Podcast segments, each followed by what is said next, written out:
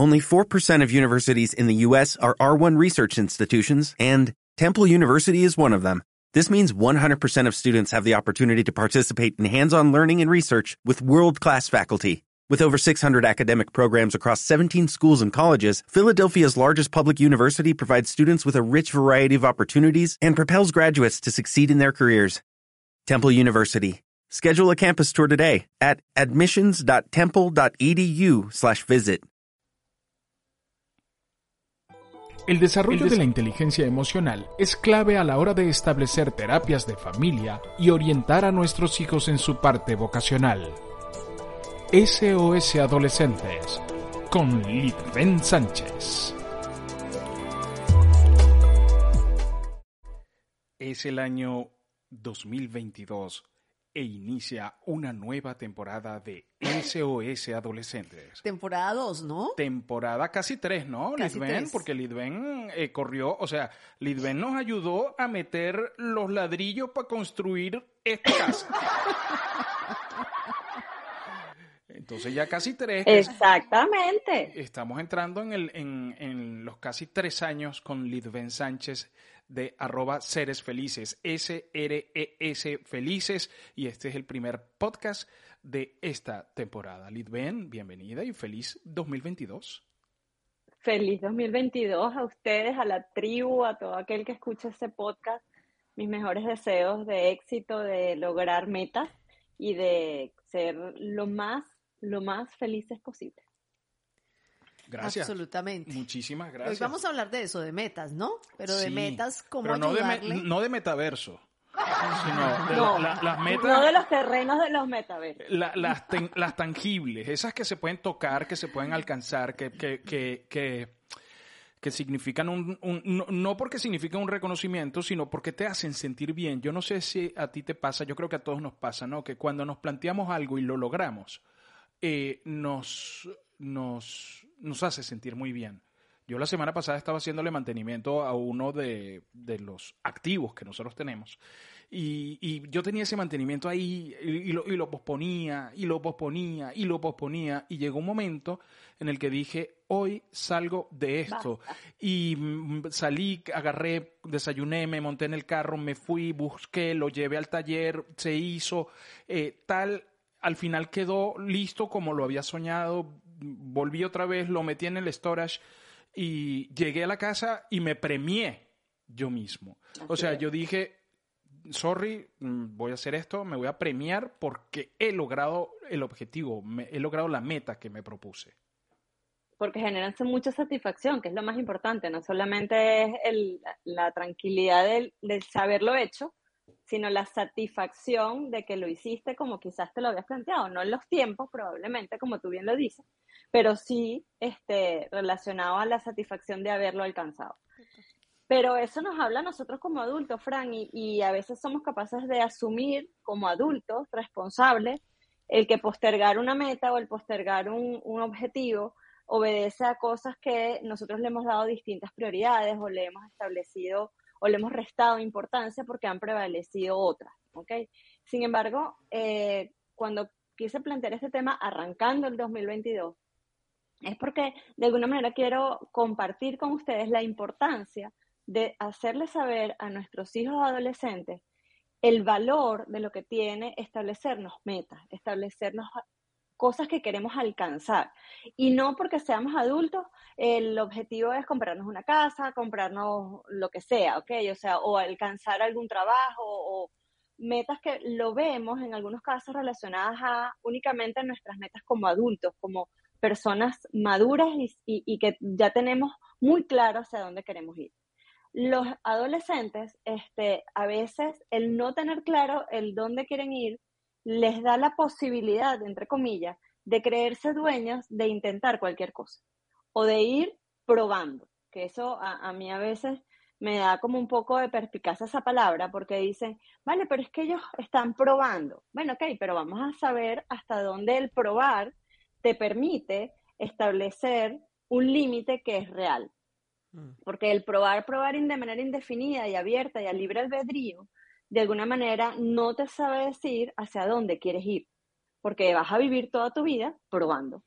y al final nunca vas a lograr ni te vas a sentir satisfecho por haber probado y alcanzado una meta que tú mismo te quisiste establecer. ¿Y a qué me refiero con esto? Y cuando me dicen metas para adolescentes, y entonces es decir, bueno, ya va, pero ¿por qué, le ¿por qué me tengo que conversar eso con ellos? Porque una de las cosas que me ha llamado poderosamente la atención y en, el en el haber de mi vida en, este tema es que cuando yo le pregunto a los padres si los adolescentes tienen responsabilidades, si los adolescentes tienen obligaciones en casa, si tienen claro hacia dónde quieren ir desde el punto de vista vocacional o desde el punto de vista de los estudios, o desde el punto de vista incluso ya más avanzado emocionalmente, si saben este, qué, qué quieren y hacia dónde quieren ir, si se sienten seguros con lo que tienen a nivel de contexto de inteligencia emocional. La mayoría de las veces el papá dice, no, vale, su única obligación, su única meta es salir bien este año en el colegio. Y yo digo, hay metas más allá. Y el adolescente tiene que empezarse a entender él mismo y establecer hacia dónde quiere ir, pero basado en cuatro principios fundamentales, que probablemente muchos los podemos em, tomar para nosotros cuando nos establecemos nuestras metas, pero muy, muy en particular con los adolescentes estas cuatro características. Metas que sean reales y alcanzables, y particularmente a corto y a mediano plazo. Si nosotros le decimos a nuestros hijos adolescentes que se planteen metas a muy largo plazo, se pierden de vista. Porque sí, ellos están en una fase de experimentación, de vivencia, de entendimiento propio de su, de su propia vida, de sus propios eh, procesos de cambio hormonales, fisiológicos, fisiológicos. Entonces, de alguna manera, eh, el que lo vean hacia allá tan lejos todavía no es, son capaces de visualizarlo. A mí me sorprende que en muchos casos, entre los 14 y 17 años, yo les pregunto, en algunos casos, les digo, ¿cómo te visualizas tú en 10 años? Y hay un silencio, a veces largo, porque es que les cuesta, porque para ellos es lo más inmediato, mm. la meta es inmediata, porque además el mundo de hoy es muy inmediato pero cuando les hago la diferenciación de una meta a corto plazo, a largo, a mediano plazo y largo plazo y establezco esos tiempos, lo logran así como concebir y decir, ah, es que corto plazo no significa ya hoy. Significa que a corto plazo puedo hablar de un trimestre, sí. Un mediano plazo puedo hablarte de un año y un largo plazo puede ser más de un año. Ah, porque esos tiempos para ellos, ya tres meses, es... ¡Uh! Claro, claro, porque sobre todo es una generación que se ha acostumbrado al fenómeno de las redes, al, TikTok. De la inmediatez. donde hay una inmediatez, donde tú abres una cuenta y, empiezan a pasar cosas. O sea, donde yo vengo y me peino y a lo mejor soy adolescente y todas las niñas de mi colegio empiezan a verme diferente y, y ese fue un resultado que se dio en dos días. No, no, no, no es esos resultados como los de nuestra generación, sin decir que aquellos eran mejores que estos, eh, donde uno tenía que esperar, o sea, uno pasaban cinco días para que se te quitara una, una espinilla. Y tú decías, así yo no, así yo no voy a ir a la fiesta. No, y ni siquiera el colegio. Eh, ni siquiera el colegio. ahora tú te pones un filtro y todo el mundo te ve espectacular. O sea, la gente no, esta generación no está acostumbrada a esperar. Nosotros lo vemos por la, por el WhatsApp y por las redes sociales. Tú no le respondes a alguien en un periodo de tiempo de 15 minutos y te dicen qué servicio tan malo. ¿Qué servicio lo dejan a uno esperando? 15 minutos. No, a veces menos. Esta gente nunca fue al banco donde a uno le daban el papelito con el número y, y, te dejaban 40 números adelante y uno pasaba la mañana en el banco para cambiar un cheque de, de 500 bolívares o 500 dólares. Así es. Así es, tal cual, tal cual. O, o, planificar una meta era, bueno, voy al banco, voy a cobrar el cheque y después voy a pagar la luz. Ya se me fue el día. Se te fue el día, exactamente. Uno, uno era el maestro, el, maestro de la, de la paciencia. Pero en medio de todo esto, y, y era lo que, a, lo, a lo que iba, Lid, es también que afortunadamente, bueno, hay, hay, un momento, ayer, ayer veía una reflexión sobre la juventud o, o sobre cuando uno es joven, que dice, la, la reflexión decía, cuando uno es joven, eh, es un periodo de tiempo nada más. Uno pasa mucho más tiempo siendo adulto y siendo viejo que siendo joven. Entonces hay como una expectativa de que todo lo tienes que hacer cuando eres joven o porque eres joven o ahora es que te queda. Eh, eh, a, lo que voy es, muchas veces los, los muchachos tienen unos, unas ideas que son alocadas. O sea, llega tu hijo, tu hija y te dice que, que no, he descubierto lo que te abre la puerta, llega al colegio, he descubierto lo que quiero ser. Quiero ser cantante de gaita. Y entonces tú que estás ahí en tu, y tú dices, ¿estás seguro? Ahora los colegios buenos tienen la opción de que tienen muchas actividades, tienen danza, tienen deportes, tienen grupos musicales, tienen club. Entonces tú vas viendo hacia dónde tu hijo se, dónde se va sintiendo más cómodo, o sea, cu- cuál es su hábitat para, para que él se pueda desarrollar. Y nosotros como padres tenemos, bueno, no sé si la obligación, pero sería interesante dejarlo ser y dejar que prueben en la danza y dejar que prueben en el canto y dejar que prueben en el deporte.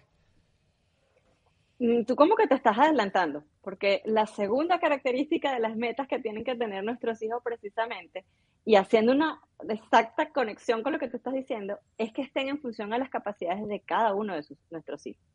O sea, yo lo que quiero regalarles es que las metas que le establezcamos a nuestros hijos es, tú no puedes ser cantante de gaita si tú en tu vida has cantado ni siquiera en, en el baño bañándote. Exacto. Ni el cumpleaños. Sí, ni el cumpleaños, pero si yo como papá no he sido jugador de fútbol, pero tú tienes una capacidad y una habilidad innata y tu sueño y una de tus metas es por lo menos hacer un pequeño tryout para entrar a un equipo, así sea diver- de diversión, tú puedes establecerte eso como una meta. Pero eso tiene que tener el adolescente la capacidad de saber cuáles son sus capacidades. Tiene que entender cuáles son sus habilidades. Y ahí el rol de nuestro, nosotros como padres es apoyarlos y entender que las capacidades y las habilidades de ellos son distintas a las de nosotros. Son y pueden ser radicalmente opuestas a nuestras expectativas. Entonces, es fundamental que ellos se equivoquen, que ellos prueben metas que quizás no alcancen, pero que efectivamente se den cuenta que, y es mejor que se den cuenta a mediano plazo que a largo plazo. Entonces es bien importante que cuando yo le diga a un muchacho, tú establecete una meta, yo siempre le digo que se establezcan metas en función a cuatro principios fundamentales en su vida. Y ellos los establecen. El deporte, la familia, el colegio y, no sé, los amigos. Entonces, ahí, cuando yo les hablo de eso, les digo, ok, en relación, por ejemplo, a los amigos. Bueno, es que yo estoy en un colegio nuevo y me gustaría tener muchos amigos. Ok, en general, tú como eres una persona extrovertida, introvertida, sociable, te gusta compartir, te gusta salir, te gusta hacer gente nueva, te es fácil darte a conocer. Cuando las respuestas son no, yo te digo, ¿cómo te puedes establecer una meta de conocer mucha gente cuando no está en tu haber, en tu ADN, esa manera de afrontar la socialización? Vamos a irnos un paso más atrás y tiene que ver no con ir a hacer muchos amigos, sino en darme la posibilidad de tener una capacidad de ser más abierto, de, y ahí los volteo, y ahí los llevo efectivamente a lo que debe ser una meta, que tiene que ser conocerme mejor, conocerme, aceptarme como soy y ser mucho más este, llevadero a la hora de establecer metas y decir, quiero tener dos o tres amigos de verdad con los cuales me pueda sentir cómodo y no por ese tema de las redes sociales ahora ser el, el, el, El amigo de, el de dos todo, el, millones. el amigo de todo, Guillermo Fantástico González, el amigo de todo. Sí. Porque no, porque no está en ti. Entonces, es muy importante en relación a lo que tú comentabas y al segundo planteamiento que yo hago para cómo establecer metas con nuestros adolescentes, que sea en función de las capacidades de ellos. Yo no puedo decirle a un hijo, usted va a hacer un deporte porque sí, y el muchachito se la pasa todo el día pintando. Mm. Pero ¿por qué tengo que forzarlo a una cuestión deportiva si su lado de su desarrollo de su cerebro es el lado izquierdo y es el parte de la creatividad, la parte artística, la parte de, de danza, de baile, qué sé yo? O sea, ¿por qué tengo que forzarlo a algo que es mi haber o lo que me dice la sociedad que es lo correcto, que tiene que hacer ejercicio porque todo el mundo en este país hace deporte? no, o sea, o- vamos a estar conscientes de esas capacidades. o lle- o llevarlo a que haga lo que a ti te frustra porque nunca pudiste hacer. Eso pasa mucho. Eso pasa, pasa mucho, mucho. que lo, lo ponen O a hacer comerciales o lo ponen a hacer televisión porque yo quería ser actor o actriz de televisión o quería hacer comerciales y entonces yo vengo y deposito todos esos sueños y todos esos deseos en mi hijo que lo que quiere es estar jugando fútbol o quiere jugar tenis o quiere pintar o quiere tocar piano y entonces tú andas con el muchachito y tú le ves la cara al muchachito y el muchachito, tú sabes, que cara de amargado, ni te saluda, de ni te da lo- lo- frustración. Total. de frustración y además después te dice, pero ¿por qué si esa meta era de los dos? Y ahí es donde yo cambié el tema que estás poniendo aquí, no sería meta para tu hijo adolescente, sino mis metas que yo establezco para mi hijo adolescente. Ahí no hay comunicación, ahí no hay un, un, un feedback, ahí, ahí no hay, y estoy hablando netamente de adolescentes, ¿ok? No quiero que nos vayamos hacia más atrás de ocho años o hacia abajo. Estoy hablando de personas con las cuales nos podemos sentar y conversar de qué esperan ellos y, y qué esperan de ellos incluso cada año. Y, y en relación incluso al año escolar, a su proyección en qué colegio quisieran estar, cómo quisieran cerrar su año escolar, qué esperan de, de este año que les queda por cumplir, hacia dónde quieren ir al, al- al terminar, qué quieren hacer en verano, cuáles son sus expectativas, porque eso es lo que nos va a permitir saber en dónde están ellos posicionados, cuáles son las cosas que además lo van a motivar. Porque el hecho de yo meterlo en hacer fútbol y el muchachito quiere estudiar arte, va a ser una constante pelea. Entonces me llaman y me dicen, Lisbeth, es que yo perdí a mi hijo, porque es que ya incluso hasta el deporte es una pelea. Pero es que cuando yo me voy al origen de esa meta, esa meta era mía, Claro, no era de él, claro. no era una meta consensuada, no era un objetivo establecido entre ambos. No, y además esa meta, en muchos casos, Lisbeth, eh, todas desaparecen, por ejemplo, cuando aparece la niñita que me gusta. Entonces, cuando aparece la niñita que me gusta, ya no empiezas a hacer absolutamente, hasta lo que más te gustaba, dejas de hacerlo, ya, ya pierde atractivo porque tienes, tienes otro objetivo, que es estar cerca de la niñita o del niñito que me gusta. Entonces, eh, eh, ahí hay que manejarlo con, con mucho tacto, eh, porque bueno, porque ellos están en su proceso como lo tuvimos nosotros. Lo que pasa es que creo que nosotros como padres nos hemos olvidado muy rápido de, de qué fuimos como adolescentes. Así es. Y además creemos que nuestros adolescentes son o viven lo mismo que nosotros vivimos. Y eso es totalmente incierto. ¿Ok? La tercera característica de esas metas que podemos establecer para o con nuestros hijos adolescentes es que tienen que ser metas claras. O sea, yo a veces digo, no, es que yo quiero salir bien en el colegio. Ok, ¿qué significa salir bien? Vamos a ponerle nombre y apellido a ese bien. Es salir con determinadas notas, es este, probablemente superar el tema que tengo con determinada materia, es este, salir bien en el examen del Estado, en los exámenes finales, o que me acepten en tal universidad o en tal college, porque tenemos ser muy claros y muy específicos, porque ahí yo sí creo en el poder de la palabra. Yo creo que lo que nosotros decretamos como palabras bien establecidas y claras, eso, en función a eso podemos. A veces somos demasiado etéreos, demasiado alto esa meta y demasiado poco eh, detallada y perdemos en esencia, sobre todo en la etapa de la adolescencia, nos convertimos en ambiguos, perdemos foco, nos distraemos fácilmente de la meta si no está clara. Si no está clara, si no está en función a mis capacidades y además no es real, entonces, ¿qué va a pasar con eso? Va a haber frustración. Por parte de los padres existe demasiado como sosiego en decir, bueno, todo lo que conversamos o lo que creíamos que íbamos a alcanzar no se ha logrado nada. La pregunta es ¿por qué? ¿Qué falló? ¿Qué, qué, qué checklist nos comimos? Y eso es un checklist que para mí es la Biblia cuando establecemos metas y sobre todo en ellos. Y el último, que exista un compromiso real. Un compromiso real tal cual lo que tú acabas de decir. Hijo, si usted o hija, si usted me está diciendo que usted quiere apostar a ser el mejor jugador de fútbol o quiere estar en un tryout para entrar al equipo del colegio, así usted se enamore, la principal objetivo va a ser mantenerme en el club en el equipo de fútbol, de básquet, de, de las cheerleaders, de lo que sea. Porque es un objetivo que tú estás estableciendo y que tiene un compromiso real de que tú lo vas a alcanzar. Porque a veces lo que pasa es lo ponemos para complacer. Y eso se diluye en el tiempo. Cualquier factor distractor, así sea la pandemia. La pandemia, no, no, no, tengo un poquito de gripe, no, no, no, no, no puedo ir, papá, porque mira, puedo ir al colegio, pero no puedo ir al club porque es que no puedo estar sin mascarilla. Ah, pero sí puedes estar con, sin mascarilla cuando te veo que Bueno, sí, pero es que eso es otra cosa, pues estamos al aire libre. Sí, pero es que el deporte que practica es al aire libre. No, no, no, pero ahí no puedo ir, no puedo ir. Eso pasa porque no hay un compromiso real, no está acordado con el adolescente hacia dónde quiero ir. Y ahí entra en juego muchísimo nuestras expectativas como padres, nuestras expectativas como seres, quizás adultos, no resueltas en nuestra adolescencia que queremos imputársela a nuestros hijos. Creo que nunca nos enseñaron primero a establecer objetivos. Eso es una cosa que los padres les cuesta enseñar a establecer objetivos. Dos, que esos objetivos vayan acordes con lo que a ti te gusta. Porque si tú dices, por salir del paso, yo, yo, le voy a dar gusto a mi papá. Sí, sí, méteme ahí en, el, en las clases de tenis.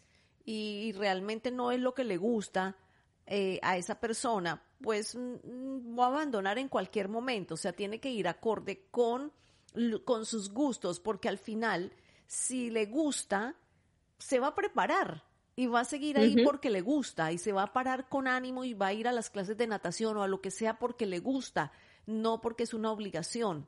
Entonces, si ese objetivo va ligado a, a, los, a los gustos de, y a las capacidades que tengan, a la, a la emoción que le produce hacer determinada actividad, se va a mantener en el tiempo. Y como tú dices, bueno, establecer también unas, unas rutinas, unas disciplinas y, y hacerles entender que el aprendizaje em, los va a hacer mejores en el tiempo. Em, yo creo que... y hacerle ver también, Lucy, como decía Frank, que van a ver en el camino distractores. Total. Que nos van a sacar de ese camino, de ese objetivo, de esa meta. Y nos van a forzar y nos van a llevar. Está en nosotros acompañarlos y volverlos a guiar, siempre y cuando sepamos que cumplen estos cuatro principios esas metas y esos objetivos. Porque si vemos que no hay un compromiso real, que no lo acordamos con ellos, que no está en función a las capacidades de cada quien, que no es real y que además no fue claro desde el principio, señores, estamos perdiendo nuestro tiempo y lo que vamos a generar es un choque de Titanic papá e. Porque al final, nosotros como adultos, que sí, cuando nos establecemos metas y hay compromiso real y establece, y nos conocemos mucho más y sabemos que queremos llegar además con un fin último, que probablemente es económico, social, de salud, eh, de, apoyo a otros, o sea, lo tenemos mucho más claro. Este, es importante que a nosotros nos genera mucha frustración que nuestros hijos no lo hagan, mm. pero también debemos entender de que ellos se tienen que equivocar. Claro. De que ellos tienen que aprender a, salir adelante, a decir, me equivoqué en esta meta, eh, esto no era lo que yo efectivamente quería, probé, lo intenté, pero no era, no estaba porque no, o sea, hubo muchos factores que me permitieron salirme del carril y después no quiero volver porque no hay manera. Y eso pasa mucho en los deportes cuando son, eh, en los deportes y en las artes, cuando son impuestas, cuando son relacionadas a ese deber ser, porque tú no puedes tener tanto tiempo libre. Es el deber ser porque yo no te quiero en la casa sin hacer nada. Yo digo, hay tantas cosas que dentro del como adolescentes pueden ellos establecerse. Sí. Cosas tan sencillas como, por ejemplo, el tema en este país, en Estados Unidos, tú puedes a partir de los 15 años tener una, un permiso para aprender a conducir, a manejar. Entonces tú ves que yo tengo muchos casos de niños que tú los ves y tú dices, ah, no, pero sí, yo, no, yo no tengo mucho interés porque es que para qué si a mí no me van a prestar el carro. No, ¿para qué si yo no voy a tener el carro? Cuando tú le empiezas a racionalizar y le empiezas a decir, en la medida que tú más temprano tengas tu, permiso, más experiencia tienes, más posibilidades tienes de que tenga antigüedad tu licencia, que va a ser más menos costoso el seguro, le empiezas a hacer todo ese tipo, empiezan como a entender que eso es una meta importante y eso es una oportunidad que está ahí. Entonces, cuando yo les hago eso, yo les digo, ok, establecete la meta de decir, ok, yo voy a estudiar para presentar el examen en determinado tiempo. Y es cuando empiezan ellos a entender que eso es una meta alcanzable, real, clara, que le va a traer beneficios. Pero si le decimos, no, o, gente que conozco por el contrario, ni se te ocurra nombrarle lo de la licencia, el porque yo no lo compro carro, yo no voy a meterlo en el seguro, yo no voy a hacer nada hasta que él tenga 18 años y tenga su propio carro y sea lo que él quiera. Perfecto, eso es una decisión también. Pero al final, ¿cuántas cosas estás perdiéndote? Cuántas cosas te, te estás dando la oportunidad de tiempo de aprendizaje, tiempo de experiencia, que al final te va a traer beneficios a ti y a tu adolescente. Confianza, objetivo, tranquilidad. Porque un muchacho de 18 años bajo un volante sin experiencia es peor que uno con 15 que es temeroso. Así es, así es. Eh, eh, yo, yo tengo que hacer un... mi, mi, mamá, por ejemplo, fue muy corajuda cuando yo le dije que yo quería ser actor y quería trabajar en teatro y todo esto. Y ella me dijo, ¿tú crees que pueda ser el mejor? Y yo le dije, yo creo que sí. Entonces hazlo. Si puedes ser el mejor, hazlo. Y digo que Corajuda, a lo mejor nos está escuchando, eh, porque eh, nosotros estábamos en una sociedad donde todo el mundo era eh, quería estudiar medicina, quería estudiar ingeniería, quería estudiar derecho, quería estudiar arquitectura. Querías, quería que te dijeran doctor. Quería que te dijeran doctor, el doctor tal, el licenciado cual, que después eso se terminó consolidando. Pero en un principio, cuando era incierto absolutamente el terreno, eh, eh, pues me dijo, dale, si crees que puedes ser el mejor, dale. Y a partir de ese momento empezó a estimularme para que yo alcanzara ese objetivo y a la larga he sido un adulto feliz.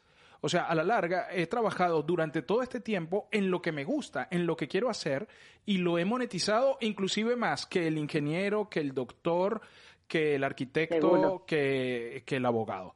O sea, eh, ¿sabes? Y, porque nada está escrito, nada está escrito. Entonces, y adicionalmente creo, Frank, que eres hoy un adulto mucho más feliz que quizás ese, que no ha monetizado necesariamente relacionado a eso, sino que ha convivido con una expectativa y unas metas que no se las impuso él, que él permitió que fuese, o sea, que estuviesen determinadas por otros. Y otros tienen que ver principalmente por nuestros padres. Total, yo me acuerdo cuando yo, yo empecé a estudiar, yo cuando me graduó, yo hice un curso en la Universidad Central de Venezuela de Orientación Vocacional, me hicieron una serie de test, el, los psicólogos, etcétera, y a mí siempre me dijeron que yo tenía que estudiar algo relacionado con manejo de personas, con relaciones, con psicología, sociología, este, recursos humanos, y bueno, nada, cuando entro en la Universidad Central de Venezuela, yo empecé a estudiar administración de empresas. Por X o Y razón, eh, yo entré ahí porque mi papá era una autoridad en esa universidad y yo podía escoger incluso qué materia o qué carrera podía estudiar. Y yo podía haber puesto sociología, pero cuando yo vi el estereotipo de las personas que estudian sociología, yo decía, no, Dios mío, no, yo no me parezco a eso. Esa gente bohemia, toda extraña, y yo decía, mm, yo no me parezco a eso, yo voy a estudiar administración. Y resulta que administración quedaba enfrente de sociología, enfrente de la escuela de sociología. Y yo empiezo a estudiar eh, administración de empresas, me iba muy bien porque siempre me gustaba la matemática, pero yo en un año no terminé un semestre, porque esa universidad en ese año en particular entró en muchísimos conflictos. Y yo empecé, vuelvo, eh, presento un examen en la Universidad Católica Andrés Bello y es cuando estudio relaciones industriales. Pero a mí me dio mucha risa porque cuando yo, cuando mi papá me puso a mí mi acto de eh, por ser autoridad universitaria, mi papá y mi padrino fueron quienes me entregaron mi título y me pusieron mi medalla, me pusieron mi medalla el día de la graduación. Y cuando a mi papá le preguntaban, ay, ¿de qué se graduó tu hija? De administración de empresas. yo estaba estudiando otra cosa totalmente distinta. Mi papá se quedó con esa expectativa y con eso. Y hoy en día, mi papá cuando escucha lo que hago y lo que, y, lo que hablo y cómo lo hago y cómo lo manejo, incluso con él mismo, él me dice, hija, yo jamás me imaginé, jamás me imaginé tener una hija que me pudiera hoy hablar así como me hablas tú. Eh, el, el, tú rompiste esas expectativas. Tú, para mí, fuiste algo distinto. Y yo no necesariamente conté con esas palabras como las que tuviste tú de parte de tu, de tu mamá. Que eso y me atrevo a decir que fue una bendición que tú lo hayas interpretado como lo interpretaste y lo hayas asumido como lo asumiste. Pero, Fran, en muchos casos esa pregunta, y eso viene acompañado desde cómo mamá te hizo y te empujó a ser quien eres hoy, mamá y, y todas las personas que te ayudaron, porque el preguntarte si vas a ser el mejor, en muchos casos, y en el mundo incluso artístico, nos lleva a unos límites que a veces nos hacen daño. Total. Entonces, eso es muy responsable de tu parte haberlo asumido y haberlo traducido a lo que hoy eres. pero eso también depende de lo que mamá te dio como herramienta para tú entender qué significaba ser el mejor. No necesariamente era ser avasallante, no necesariamente significaba entrar en un mundo más allá de lo que estaba permitido, sino en función a tu 100% de tus capacidades. Hoy por hoy, hoy por hoy digo que ser el mejor es estar en paz conmigo mismo eh, eh, y, esa, y esa es la mejor uh, reflexión. Tener éxito para mí es poder dormir toda la noche. Eso, eso es tener éxito. Eh, y es, es, mi concepción del éxito, ¿no? Cada quien lo manejará como puede, pero, pero al, al, final dormir toda la noche, tener una familia estable, tener una relación de pareja estable, eh, eh, ver crecer a mi nieta, ver el desarrollo de mi hija, todo eso para mí ha significado tener éxito, ver mis alumnos triunfar, tener éxito, eso para mí es tener éxito. Lidben, bueno, qué rico comenzar el año así, ¿vale? Eh, eh, con, estas, con estas reflexiones y con esto. ¿ah? Así es, así es. Para mí el éxito, en estos días lo comparto con ustedes para cerrar, Fran, es lograr esas metas con paz. Y esa paz se logra con paciencia. Esa paz se logra con entusiasmo. Esa paz se logra con mucha discreción para lograr lo que queremos porque a veces nos pasamos la boca diciendo, es que yo quiero hacer tal cosa, yo quiero hacer tal cosa, y cuando te levantas todos los días no estás haciendo nada para lograrlo. Así es. Estás es puro bla, bla, bla, bla, y no estás haciendo. Entonces tenemos que ser cautelosos, pero con nuestros hijos tenemos que fundamentarnos en esas cuatro cosas fundamentales. Guillermo, Guillermo Díaz Torres dice justo, justo lo que pensaba, siempre de pequeño cuando decían tienes que ser el mejor, me parecía sumamente intimidante. Em, claro, lo que pasa es que a mí no me dijeron tienes que ser el mejor. Si no crees que puedas ser el mejor, y yo le digo, yo creo que sí, yo le, dándole puedo llegar a ser el mejor. No sé si fui el mejor, fui uno de los más destacados eh, y con eso me bastó. Eh, eh, tanto que luego he dicho, ¿sabes qué? Voy a, voy a, voy a, a, explorar otros campos. Porque lo que yo, a ver, lo que yo esperaba o lo que los, los objetivos que, alcanzaba en determinadas áreas ya los cumplía y decía, bueno, ahora voy, quiero probarme en esta nueva área. Y es, eh, son retos que uno se pone y ahorita hablábamos con Verónica Snyder de eso, de, las, de los riesgos, de manejar los riesgos, ¿sabes? Y, todo esto. Pero eso, eso es, bueno, material para otro podcast porque eh, Así es. esto, esto, esto pica y se extiende. Total. Es que siempre nos pasa lo mismo, porque dentro de los temas hay tantos subtemas. Sí que nos podemos quedar aquí todo el día conversando porque es, infinito, es infinito. Me gustó mucho esta conversa, dice, dice Manuel Velázquez, esta conversa con Lidben. Siempre hay algo que me toca eh, en sus palabras. Eh, qué bueno, Manuel que llegó tarde, se perdió lo de Verónica Schneider, pero dice, llegué a tiempo para la clase con Lidben. Em, la clase, mira, soy maestro ah, también. También, también. Estás ahí eh, ladrando en la cueva, latiendo en la cueva ahí.